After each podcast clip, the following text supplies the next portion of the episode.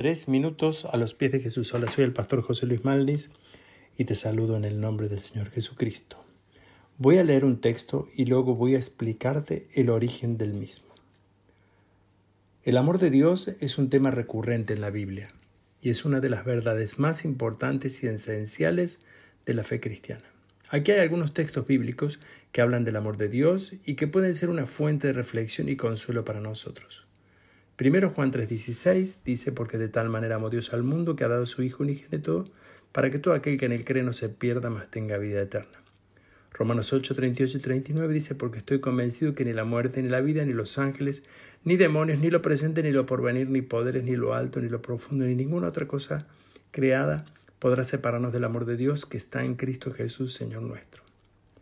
Primera de Juan 4.8 dice, el que no ama no ha conocido a Dios porque Dios es amor. Efesios 2, 4 y 5 dice, pero Dios, que es rico en misericordia, por su gran amor con que nos amó, aun estando nosotros muertos en pecado, nos dio vida juntamente con Cristo, por gracia somos salvos. Primera de Corintios 13:13 13 dice, ahora permanecen la fe, la esperanza y el amor, estos tres, pero el mayor de ellos es el amor.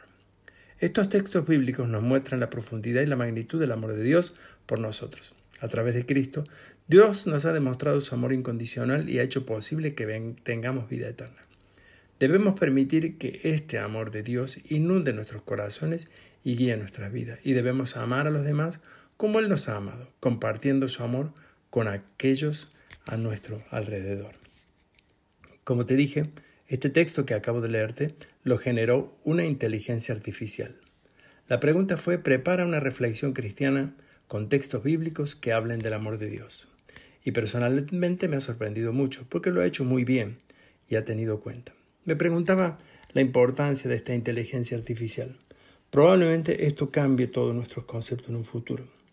Parece mentira que una computadora ya nos prepare un poco una reflexión que queremos compartir sin pensar siquiera nada.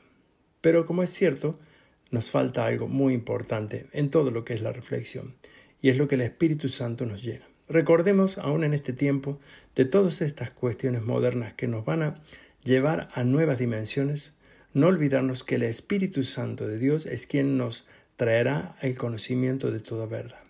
Si bien la inteligencia artificial nos va a ayudar sin lugar a dudas a entender más cosas, pero el Espíritu de Dios es el que vive y mora en nosotros. ¿Y tú qué piensas de esto? Nos gustaría escuchar tu testimonio o opinión nos los puedes dejar en iglesialatina.com. Que tengas un día muy bendecido.